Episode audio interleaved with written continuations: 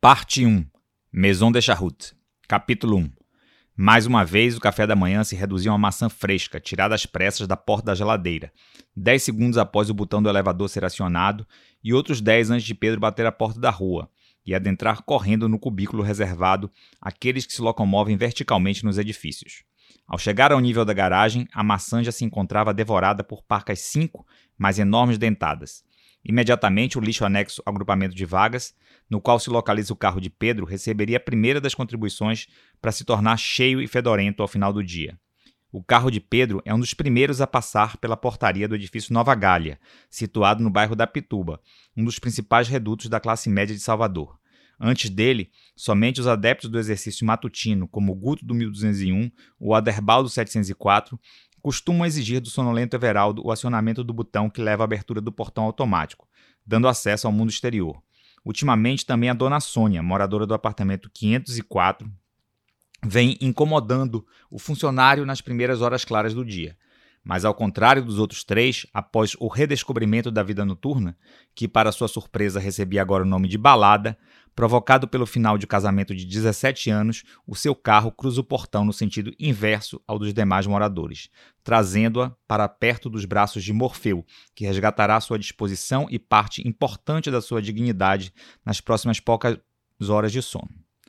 Pedro não está exatamente atrasado, mas procura manter a prática adquirida desde seu primeiro dia de trabalho, tornar inaceitável qualquer deslize em sua vida profissional. Além disso, a questão do carro é um fator complicador adicional. Ter que conciliar a proximidade da vaga com seu local de trabalho e, ao mesmo tempo, distanciá-lo do condomínio Maison de Charrutes para que não o vissem chegando em automóvel próprio. A possibilidade de estacionamento quase se restringe a uma pequena praça, situada a cerca de 500 metros do condomínio, com poucas e disputadas vagas, devido à concorrência regular de andarilhos e corredores que realizam suas caminhadas e corridas matinais, exercitando-se até a tontura nos 270 metros de perímetro quase circular do pretenso Rocio. Naquele dia, Pedro estava com sorte sua vaga favorita no lado oposto a uma das escolas do bairro, onde os meninos costumam usar o capô do carro como bancadas durante os horários do recreio, estava disponível. Saiu apressado do veículo, passou as mãos sobre os cabelos ainda molhados e acionou o alarme, travando o carro enquanto atravessava a rua. Subiu a ladeira da rua Piauí em ritmo acelerado e, dois minutos antes do início do seu expediente, cruzava com o administrador do edifício na sua portaria. Nelson lhe deu bom dia, acompanhado de um sorriso e pôs imediatamente a lhe deixar a par dos acontecimentos recentes do final de semana. Pedro, aquele problema com seu Murilo parece que está piorando. É mesmo, Nelson? O que é que houve?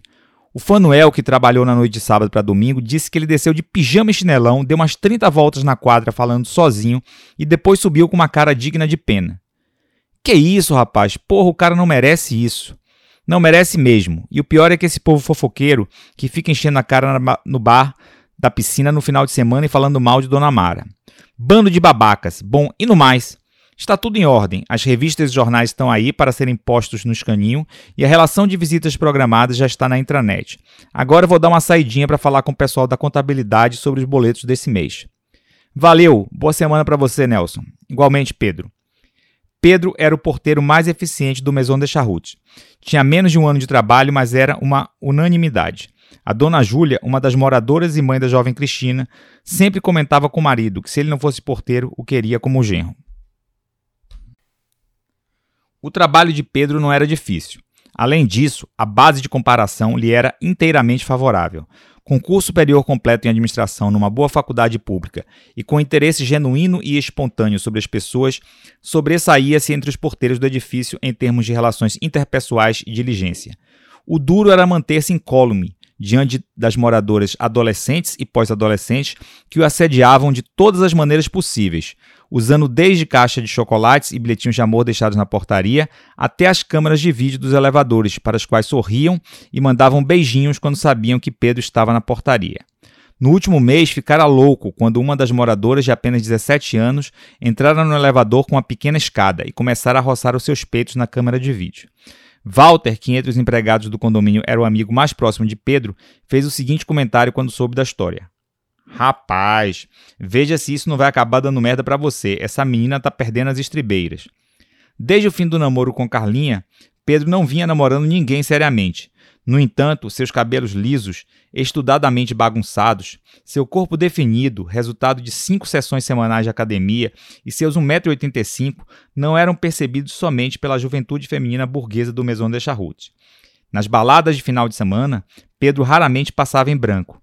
Os jovens moradores do sexo masculino do prédio no qual Pedro trabalhava, enciumados pelos comentários das meninas, inicialmente deram um tratamento meio ríspido ao porteiro. No entanto, o comportamento obsessivamente correto e distante do rapaz, que se mostrava inteiramente low profile em relação aos existentes assédios, levou os meninos a não mais enxergá-lo como concorrente direto. Além do mais, ele era só o porteiro do prédio.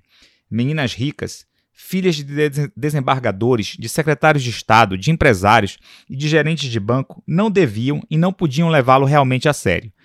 Não que Pedro não se interessasse e com frequência não dedicasse vários minutos dos seus banhos diários às meninas do Maison. Ele, no entanto, era extremamente rígido em relação aos princípios que estabelecia para si e nunca se esquecera do conselho que seu pai direcionara ao seu tio, quando este lhe contara sobre o caso extraconjugal que vinha mantendo com a chefe de um departamento de sua empresa. Onde se ganha o pão, não se come a carne. Isso vai dar merda. Naquele caso, deu.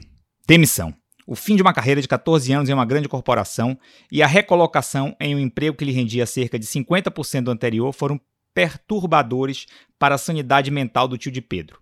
A ratificação do vaticínio do pai e as permanentes entradas e saídas do tio das clínicas de recuperação para tratamento de alcoolismo não lhe saíam da cabeça.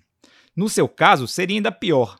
Apesar do salário que passava dos três mínimos, compatível e, em alguns casos, superior ao de alguns colegas da faculdade que estavam trabalhando em médias e grandes corporações baianas, ele era um porteiro de edifício.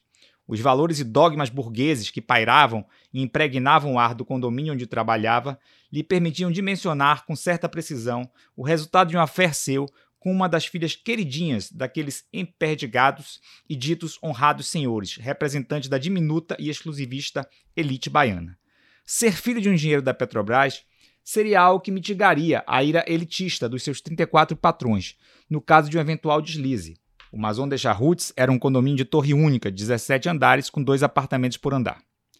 Sua origem médio-burguesa, no entanto, era um segredo guardado a sete chaves para aqueles que compartilhavam do seu ambiente de trabalho.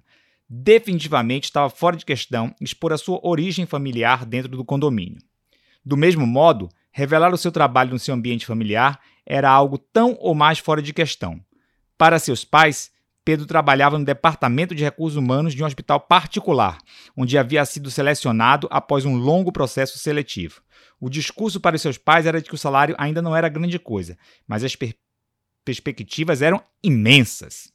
Os pais de Pedro lhe deram o maior apoio após ele ter sido eliminado na última fase do processo seletivo para trainee de uma grande empresa do polo petroquímico de Camaçari, tinham sido três longos meses, com sete etapas eliminatórias, iniciadas com quase 200 participantes. Quatro candidatos chegaram à fase final para a disputa de duas vagas. Após ter sido informado de que for o terceiro colocado, Pedro, torcedor fanático do Esporte Clube Vitória, se consolou pensando na síndrome de vice do seu clube, que apesar de ter conquistado quase todos os títulos estaduais nos últimos anos, ganhou a alcunha de vice-tória, maldade orquestrada pela torcida tricolor depois dos vice-campeonatos brasileiros das séries A, B e C e da Copa do Brasil de 2010. Às 8 horas da manhã, a rotina mostrava sua face mais corriqueira na portaria do condomínio. Dali até as 10 horas, uma série de profissionais chegaria ao edifício para prestar serviços nos apartamentos. Seriam pedreiros, diaristas, decoradores, professores particulares de inglês, matemática, português e, nos últimos meses, até um chinês que vinha ensinando mandarim para um dos jovens moradores, que sonhava com uma carreira diplomática. Em determinados momentos, Pedro custava acreditar que 34 apartamentos demandassem esse séquito de tão grande e diverso de pessoas. O final da manhã foi um pouco mais tranquilo e Pedro conseguiu organizar os jornais e revistas nos respectivos escaninhos, não sem sorrir, lembrando-se das particularidades de algumas das assinaturas. O filho do senhor Melo do 601 lhe confessara, durante um baba de final de semana com moradores do prédio, que apesar de assinante da Time Magazine e da Newsweek, em termos de língua bretão, o pai não ia muito além do batido The Books on the Table. O Coroa só tira onda com essas revistas. Três dias depois que as revistas chegam, meu irmão pequeno já transformou todas as suas páginas em navios, balões de papel e gaivotas, sem que ninguém tenha lido uma única linha. Às vezes, meu pai deixa as revistas três dias no escaninho do apartamento que fica aberto e com conteúdo visível, somente para que os vizinhos vejam que somos assinantes de revistas em inglês. Vê se pode. Pedro não se surpreendera. Apesar de seu orgulho baiano, sabia muito bem como funcionavam as coisas por essas bandas. A máxima aplicada à mulher de César adquiria uma versão particular na proeminente sociedade soteropolitana. Não precisava ser, bastava parecer. Mais interessante ainda eram as assinaturas do Dr. Guimarães. O velho já passara dos 75 anos. Mas depois que inventaram o Viagra, a sua assinatura de Playboy vem sendo acompanhada por dezenas de vídeos de sacanagem que são comprados através dos sites de sexo pela internet. Adepto do Twitter, do Facebook, do WeChat e do Skype, Dr. Guimarães merecia o título de septuagenário mais conectado do país. O almoço fora muito rápido e tomara apenas 15 minutos de Pedro o tempo necessário para que um pedaço de torta salgada fosse rapidamente aquecido e sumariamente devorado. À tarde, ele executara as funções normais de recepção de uma portaria, como receber pessoas, interfonar para os apartamentos solicitando autorizações de acesso, guardar e repassar encomendas aos moradores. Como traço particular do condomínio high-tech que era o Maison de Charrut, os últimos 20 minutos diários de trabalho de cada porteiro eram dedicados aos relatórios de passagem de turno, o qual era digitado na intranet do condomínio, tornando-se disponível não só para o controle do administrador, como para todos os moradores que estivessem interessados em acompanhar o bom andamento das atividades condominiais. A internet e as tecnologias relativas à segurança disponíveis na maioria dos sistemas residenciais modernos, como circuito interno de TV, alarmes e cercas elétricas, aliavam-se a uma série de outros itens não encontrados com frequência nos demais condomínios Salvador. O projeto do edifício, em termos de sustentabilidade, podia ser comparado ao dos mais modernos equipamentos residenciais dos países mais desenvolvidos. O uso eficiente de energia, água e material reciclável, aliado aos programas internos seletivos de lixo, permitiam que os moradores ostentassem um adesivo que mostrava para a sociedade o imenso orgulho com o nível de responsabilidade social que mantinham, morando em um empreendimento tão ecologicamente engajado. Não importava que estes adesivos estivessem fixados em reluzentes e novos Sport Utility Vehicles, SUVs, que, bem regulados, consumiam um litro de gasolina para cada 5 km rodados. A economia de recursos naturais, a partir das suas moradias, lhe dava o direito de rodar pela cidade sentindo-se superiores aos demais mortais e com a consciência absolutamente tranquila.